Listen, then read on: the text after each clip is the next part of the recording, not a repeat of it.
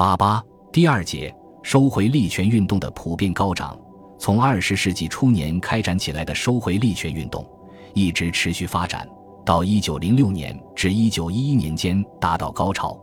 在这几年里，随着爱国主义思想的广泛传播，各省人民对帝国主义列强控制中国经济命脉的严重性有了更加深刻的认识，纷纷成立路矿工会或协会，奔走呼号，进行了激烈的抗争。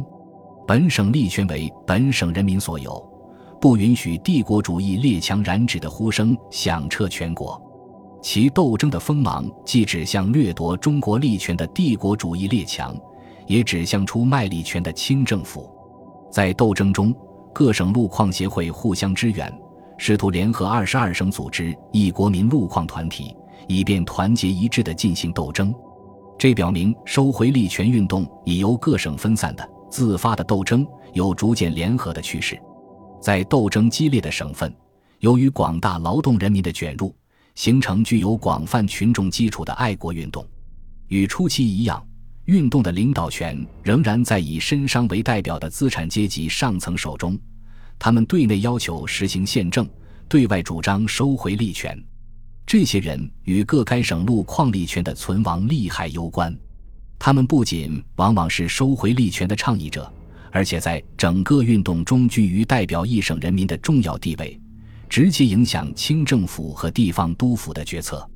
当交涉陷入僵局时，他们又常常借助广大下层群众的力量，对帝国主义或清政府施加压力，从而达到废除旧约的目的。可是，他们又十分害怕群众斗争危及他们自身的安全。所以，他们始终坚持合法手段，把自己的行动限制在函电请求、据法交涉的范围之内，即所谓文明抵制。他们宁愿忍痛付给帝国主义者以赎款，也不愿拖出和平请愿的轨道。资产阶级上层的这种软弱性、妥协性，在斗争尖锐的时刻表现得更为淋漓尽致。但是，资产阶级革命派的态度则与这些上层人物大不相同。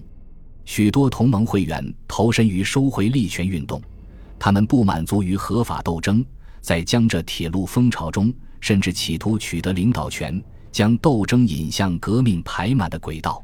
因此，各地斗争比以前更趋激烈。